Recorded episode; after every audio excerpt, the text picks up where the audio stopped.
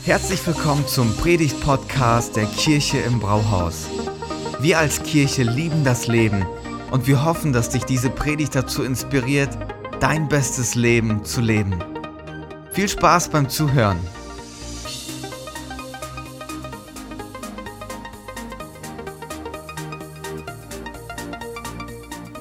Heute beginnen wir mit einer neuen Themenreihe, die heißt Vibe, das gute Leben, wenn es ganz dick kommt. Vibe, das kommt vom englischen Vibrations, Schwingungen oder Stimmungen. Ich weiß nicht, wie deine Stimmung ist. Ist die im Keller oder ist die immer mehr am Sinken? Die Woche hat mir ein Unternehmer geschrieben, mit dem ich befreundet bin, der sagte zu mir, hey, meine Stimmung, die geht immer mehr in den Keller. Ich bin so entmutigt und in Wahrheit habe ich sogar Existenzängste. Andere, die haben nicht Existenzängste, die sind einfach nur genervt. Es muss doch endlich wieder normal werden, sagen sie. Und okay, wenn das Leben normal läuft, dann ist es ja auch einfach. Normal, das kann ja jeder. Aber wenn es dick kommt, wenn es schwierig kommt, wie behält man dann seinen Kurs? Wie bleibt man in guter Stimmung, dass man das Leben positiv gestaltet und nicht immer mehr dunkle Wolken aufziehen und die Laune immer übler wird? Darum geht es in den nächsten Wochen in dieser Predigtreihe und ich freue mich mit euch gemeinsam reinzustarten. Wir nehmen als Grundlage ein Buch des Alten Testamentes, nämlich das Buch und die Geschichte von Daniel. Daniel ist ein ganz besonderer junger Mann und das Buch Daniel ist ein ganz besonderes Buch im Alten Testament. Ähnliche Rolle wie das Buch der Offenbarung im Neuen Testament. Worum geht's in dieser Geschichte? In dieser Geschichte von Daniel geht es darum, dass die Weltmacht der damaligen Zeit, also die USA oder China oder Russland der damaligen Zeit, Babylonien, die haben das Volk Israel überrannt. Die haben das Land geplündert, die haben die Eliten und viele Leute aus Israel verschleppt und unter ihnen sind vier junge Männer, die zur Elite des Landes in Israel gehörten. Daniel ist der Kopf und er hat noch drei Freunde. Und äh, die Bibel sagt uns, die drei oder die vier, die waren hübsch von Aussehen, die sahen richtig gut, gut aus, good-looking Jungs. Die waren sehr klug und haben eine fantastische Auffassungsgabe gehabt. Ihr Lebenstraum war aber eigentlich ein anderer gewesen. Mit diesen Voraussetzungen hätten sie Karriere gemacht in Israel. Sie hätten eine fantastische Zukunft gehabt und dann ist es ganz dick gekommen. Kein Einfluss konnten sie darauf nehmen. Sie waren einfach Opfer dieser Situation geworden. Sie wurden verschleppt. Ihre Familie mussten sie hinter sich lassen, wurden weggerissen von ihnen. Und dann sollten sie umerzogen werden. Eine andere Kultur, eine andere Sprache, andere Gewohnheiten, eine andere Religion. Alles war in kurzer Zeit anders. Und die Jungs, die waren noch jung. Kommentatoren meinen, dass sie irgendwo im Alter zwischen 12 und 15 Jahre gewesen sind, als sie diese Verschleppung erlebt haben. Wenn ihr mehr zum Buch Daniel wissen wollt, so ganz grundsätzlich, wie gesagt, ein super spannendes Buch, dann äh, schaut mal unten im Video. Wir haben einen Link eingebaut, in dem ihr sehr gut informiert werdet zu den Hintergründen dieses Buches Daniel. Von Daniel selbst, diesem bemerkenswerten jungen Mann, werden wir also in den nächsten Wochen einiges lernen. Heute gibt es drei Meilensteine, die Daniel geholfen haben, Kurs zu halten, ein gutes Leben zu leben, obwohl es richtig dick gekommen ist. Er hat eine gute Stimmung behalten und du und ich, wir können von Daniel lernen, damit wir auch eine gute Stimmung behalten, auch wenn es dick kommt. Ready? Lasst uns einsteigen. Der erste Meilenstein, den wir bei Daniel antreffen, heißt feste Grundentscheidung. Daniel war ein Typ, der hat richtig feste Grundentscheidungen getroffen. Und äh, heute würde man sagen, er war ein Mann mit Charakter. Und solche Leute liebt man. Ich meine, in der Politik Typen mit Charakter zu haben, in der Wirtschaft, aber auch in der Kirche, im Leben. Charakterstarke Leute sind richtig gute Leute. Neulich habe ich mir einen Krimi angeguckt, so einen Mafia-Krimi. Und dann hat einer der Untergebenen vom Mafia-Boss, der hat richtig Mist gebaut. Und dann sagt der Mafia-Boss zu einem seiner Engen, jetzt hoffe ich, dass er Charakter zeigt, Bei ihm hat es bedeutet, dass er sich einen Schuss gibt. Aber ähm, selbst bei der Mafia sind charakterstarke Persönlichkeiten gefragt. Immer im Leben ist es wichtig, dass Menschen Charakter zeigen, dass sie Profil haben, dass sie Überzeugungen in sich tragen, die dann auch halten, wenn es dick kommt. Und gerade Konfliktsituationen und Krisensituationen sind die Situationen im Leben, wo es sich zeigt, ob ich ein Typ mit Charakter bin oder nicht. Daniel war so ein Typ mit Charakter. Wir sehen es äh, an einer Stelle direkt am Anfang im ersten Kapitel und es ist der, erst, ist der erste Vers, den ich lesen will, sozusagen die erste Passage und da gucken wir mal jetzt genau hin. In Daniel 1, Vers 8 lesen wir, Daniel nahm sich fest vor, niemals von der Speise des Königs zu essen oder von seinem Wein zu trinken. Denn sonst hätte er das Gesetz Gottes missachtet, das bestimmte Speisen für unrein erklärt. Also man muss sich vorstellen, er und seine drei Freunde waren richtig oben angekommen. Sie waren zwar Sklaven, sie sollten Diener sein, aber sie waren sehr gut versorgt. Feinste Speisen vom babylonischen König. Ich meine, das war richtig gut. Die hätten ja auch mit den anderen Israeliten irgendwo landen können und dann irgendwie versorgt sein. Sie hatten beste Versorgung. Aber Daniel sagt, ich pfeife auf diese beste Versorgung. Ich will diese beste Versorgung nicht. Er nahm sich fest vor, darauf lasse ich mich nicht ein. Warum? Der Text sagt uns, dass es gegen das Gesetz verstoßen hätte. Das äh, ist aber nicht ganz einfach zu verstehen. Das Gesetz, das die Juden hatten, war ein Gesetz gewesen, dass sie nicht alles essen sollten, dass manches vom Glauben her als unrein erklärt wird. Man kennt es zum Beispiel aus dem Islam dass äh, Moslems Schweinefleisch essen, das kommt in der Regel ja nicht vor. Ihre Religion verbietet es ihnen. So können wir das auch hier bei den Juden vorstellen, die koscher sich ernähren sollten. Aber wenn man dann genau an den Text sieht, dann sieht man, dass da von Wein die Rede ist. Und Wein ist keine verbotene Speise. Was war also der Punkt? Gegen was hat sich Daniel an dieser Stelle gewandt? Ähm, die Speisen der Babylonier waren den Göttern der Babylonier geopfert. Und eins war völlig klar für diesen Daniel. Ich werde nicht meinen Gott verraten. Das ist eine feste Grundentscheidung. Ich werde zu Gott stehen. Und wenn hier irgendeine eine Irritation entstehen würde, dass ich etwas esse, was nicht, was den Gott Israels verletzen würde, was ihn verlassen würde, dagegen werde ich mich wenden. Und dann hat er dem, dem Speisemeister den Vorschlag gemacht, ich würde mich vegetarisch ernähren und das werden wir uns später mal in dieser Predigtreihe anschauen, was es damit auf sich hatte. Er hat eine feste Grundentscheidung getroffen. Im Grundtext, im Hebräischen steht, dass er sein Herz darauf ausgerichtet hat. Er hat in seinem Herzen eine Entscheidung getroffen. Die hat er nicht erst in der Situation getroffen. Wenn es dick kommt, wenn es eng kommt, dann trifft man nicht solche Entscheidungen, sondern man, man überlegt grundsätzlich, wohin soll mein Leben gehen? Was soll mein Leben ausmachen? Was soll mein Leben prägen? Und diese Grundentscheidungen sind im Krisenmodus die Entscheidungen, die dann hervortreten, die sich bewähren, die bleiben. Und äh, dieses, äh, dieser Begriff Herz im Hebräischen, der hat unterschiedliche Übersetzungsvarianten. Ich habe die mal rausgesucht. Wenn der Hebräer von Herz redet, redet er von seinem Inneren, von seinem Willen, von seinem Geist, von der Aufmerksamkeit, seinem Verstand, seiner inneren Entschlossenheit. Daniel war innerlich entschlossen. Ich werde treu zu meinem Gott stehen. Ich werde treu diesen Weg gehen. Und das Herz spielt dabei eine entscheidende Rolle. Du, dein Herz und mein Herz spielen entscheidende Rollen in unserem Leben grundsätzlich und in unserem Glauben ganz besonders. Ich lese uns mal einige Stellen, die diese Bedeutung hervorheben. Sprüche 4, Vers 23. Mehr als alles, was man sonst bewahrt, behüte dein Herz, denn in ihm entspringt die Quelle des Lebens. Oder diesen Vers, Psalm 84, Vers 6. Glücklich ist der Mensch, dessen Stärke in dir ist, unsere letzte Predigtreihe, in dessen Herz gebahnte Wege sind In Daniels Herz waren Wege gebahnt, die haben sich nicht erst ergeben im Moment, sie waren bereits gebahnt. Und deswegen konnte er im Krisenmodus genau diesen Weg gehen. Als das Dick kam, ist er nicht überwältigt und überrollt worden, sondern er konnte den Weg klar gehen. Noch diesen Vers, Psalm 19, Vers 15.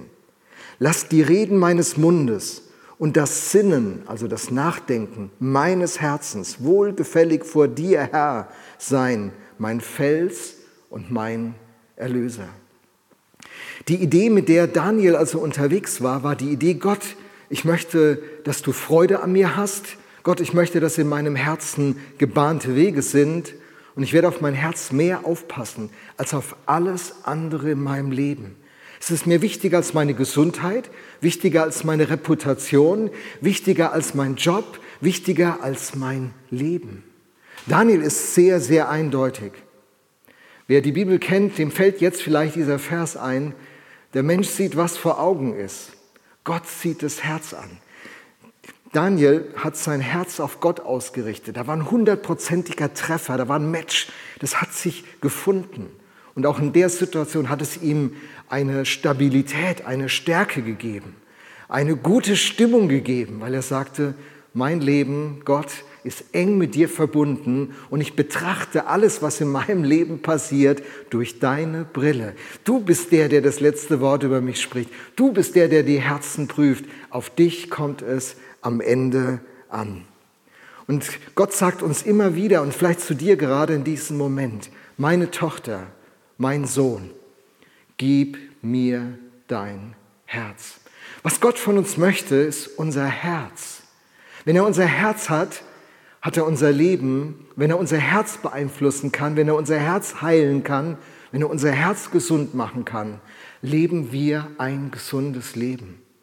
So sehr hat Gott die Welt geliebt, dass er seinen Sohn gab, nicht um uns zu versklaven, sondern zu befreien. Das ist Gottes Plan für unser Leben. So hat Daniel Gott die Schaltzentrale seines Lebens übergeben und eine feste Grundentscheidung getroffen. Egal was kommt, das letzte Wort in meinem Leben spricht Gott. Und ich werde den Preis dafür bezahlen. Das hat ihm gute Stimmung gegeben. Der zweite Meilenstein, über den wir sprechen, der heißt der heiße Draht.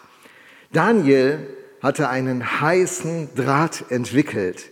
Man muss ja schon im Leben die richtigen Verbindungen haben, gerade wenn der Krisenmodus kommt, wenn es dick wird. Weiß nicht, wer hat dir die Haare geschnitten, als der Lockdown war? Hast du ein paar gute Beziehungen gehabt? Konntest du es irgendwie lösen?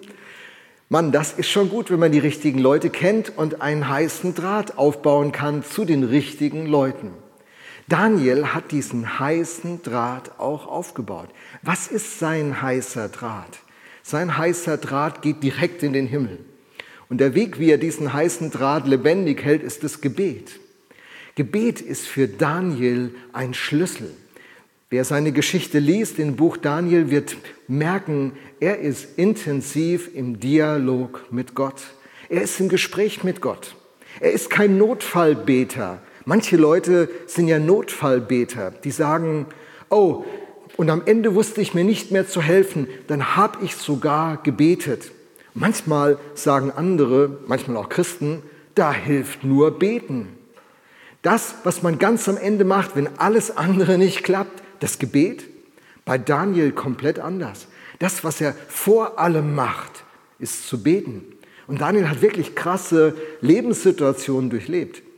Und er hat sich entschieden, dass diese Kommunikation, diese Beziehung und Begegnung mit Gott der definierende Punkt seines Lebens ist. Dieser Draht bleibt richtig heiß ständig. Er hat einen Rhythmus des Gebetes, er hat eine Gewohnheit des Gebetes, er betet alleine, er betet mit seinen Freunden. Das Gebet ist der vitale Teil seines Lebens. Ich bin schon in den Jahrzehnten, wo ich als Pastor tätig bin, oft in Situationen gekommen, dass Leute eine Not haben. Und dann fragte ich sie, hey, sollen wir für dich beten? Dann sagten mir Leute erstaunlich oft, die Christen sind, ach nee, es ist nicht nötig, wir gucken mal, das wird schon irgendwie wenn es nicht wird, komme ich nochmal. Das ist so ein, ein anderer Ansatz, wie Daniel ihn lebt. Daniel betet zuerst, das, was er zuerst macht, ist dieses Gebet. Er hat diesen Reflex entwickelt. Weil Gebet für ihn nicht nur irgendeine eine Technik ist, sondern Gebet ist die Gewohnheit, ist die Beziehung, ist die Kommunikation mit der Person, die die wichtigste seines Lebens ist. Als das Volk Israel in Ägypten gefangen ist, als Sklaven unterdrückt werden und nichts mehr sehen als die Freiheit. Let my people go. Das war diese große Sehnsucht im Volk. Da schickte Gott den Mose, durch den er das Volk befreien würde. Und die erste geistliche Erfahrung mit dem Volk äh, und dass das Volk an der Stelle sammelt, ist, es, ist die Befreiung. Die zehn Gebote beginnen so, ich bin der Herr dein Gott, der dich aus dem Sklavenhaus Ägypten herausgeführt hat. Wo immer Gottes Sagen in unserem Leben bekommt, das bringt er uns in die Freiheit. Gebet und die Beziehung zu Gott bringt uns nie die Enge, es bringt uns immer in die Freiheit. Und der Mose, das war der, den Gott gebrauchte, um das Volk in die Freiheit zu bringen. Und der Mose, der erlebt es wie Daniel.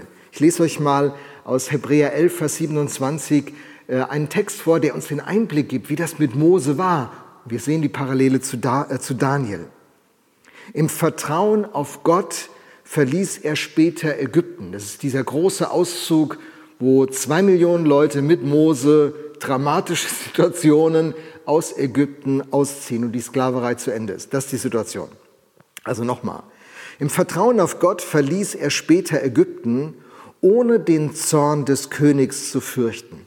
Er rechnete so fest mit Gott, als könnte er ihn sehen. Deshalb gab er nicht auf. Deshalb gab er nicht auf.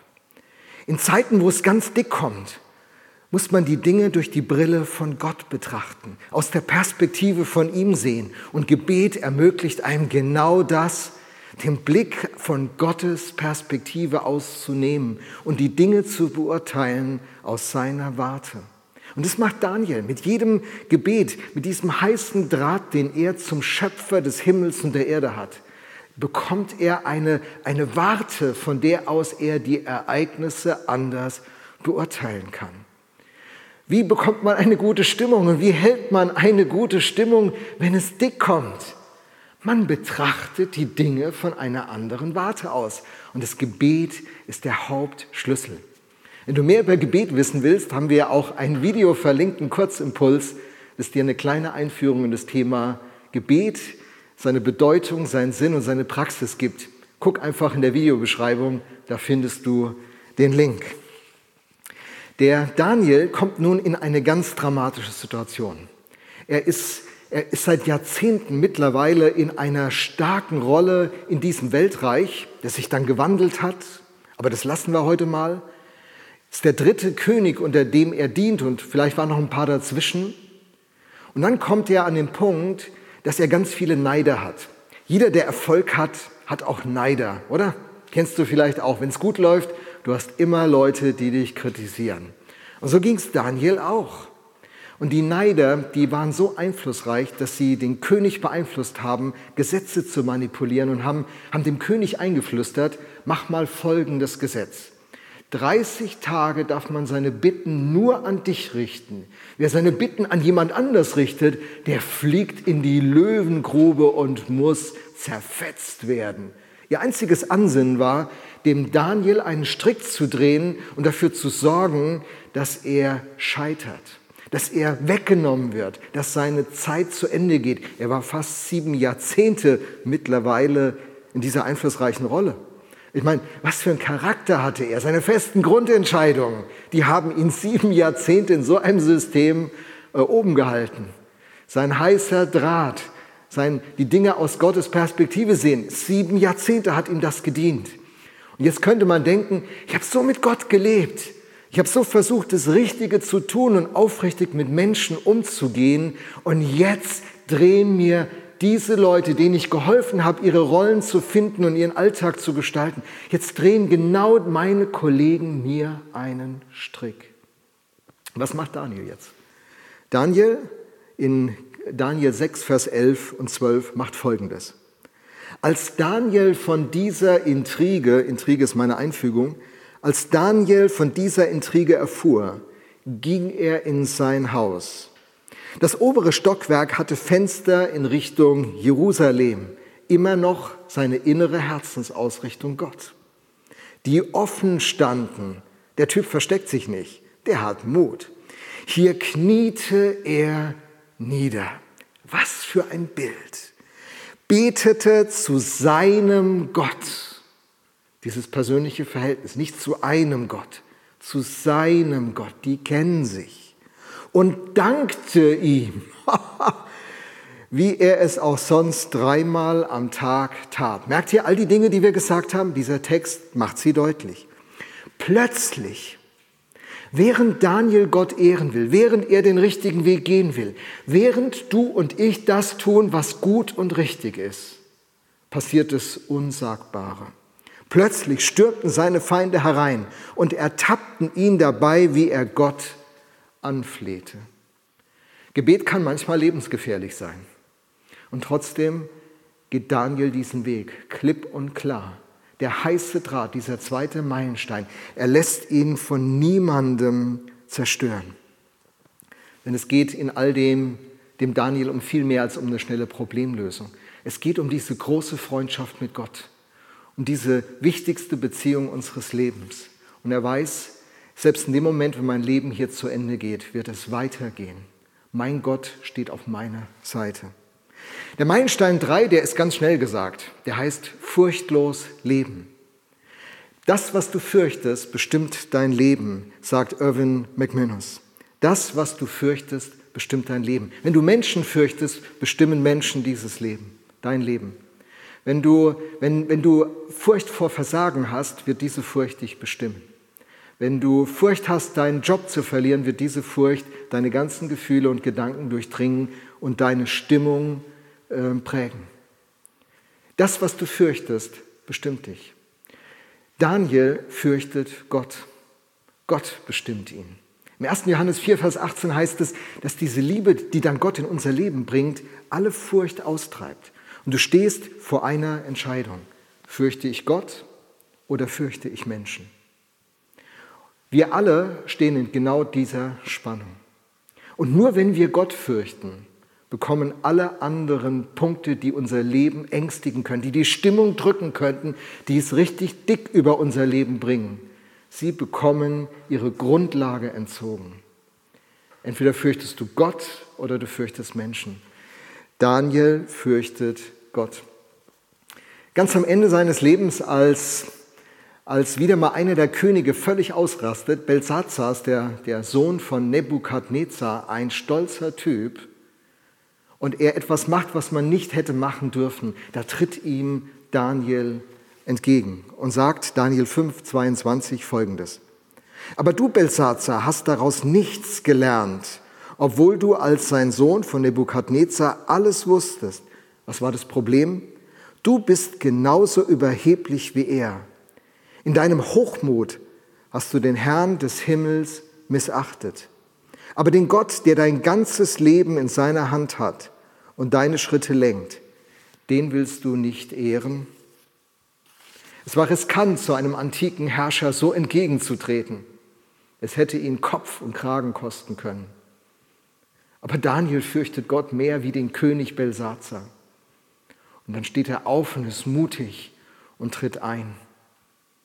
Ich denke an eine junge Frau, die wir auf unserer Freizeit für junge Erwachsene äh, mit dabei hatten. Wir waren auf Korsika, die guten alten Zeiten, wo man noch nach Korsika fliegen konnte, geht ja gerade nicht. Und wir saßen abends bei einem Rosé und erzählten uns die Geschichten, die wir mit Gott erleben. Und dann sagt sie, ich arbeite als Sekretärin. Stellt euch vor, Folgendes ist passiert. Mein Chef wollte, dass ich ihn am Telefon verleugne, obwohl er mir gegenüber am Schreibtisch saß. Und ich sagte ihm, ich bin Christ, ich werde es nicht machen, ich werde nicht lügen. Dann hat er ihr ein paar Mal hin und her gedroht und schließlich die Kündigung gegeben. Da hat sie gesagt, lieber nehme ich diese Kündigung entgegen, als für sie zu lügen. Und so endete das Arbeitsverhältnis. Ein paar Wochen gingen ins Land und auf einmal gab es einen Anruf von ihrem alten Chef. Sagt, ähm, hören Sie mal, wir brauchen Sie doch in der Firma. So, wofür denn? Ja, in unserer Finanzbuchhaltung brauchen wir Menschen, die ehrlich sind. Und da haben wir sofort an Sie gedacht. Was für eine Geschichte. Welchen Preis bist du und ich dafür bereit, dass wir unsere Grundüberzeugung halten, unsere Werte, unsere Prinzipien. Was darf es kosten? Daniel riskiert alles.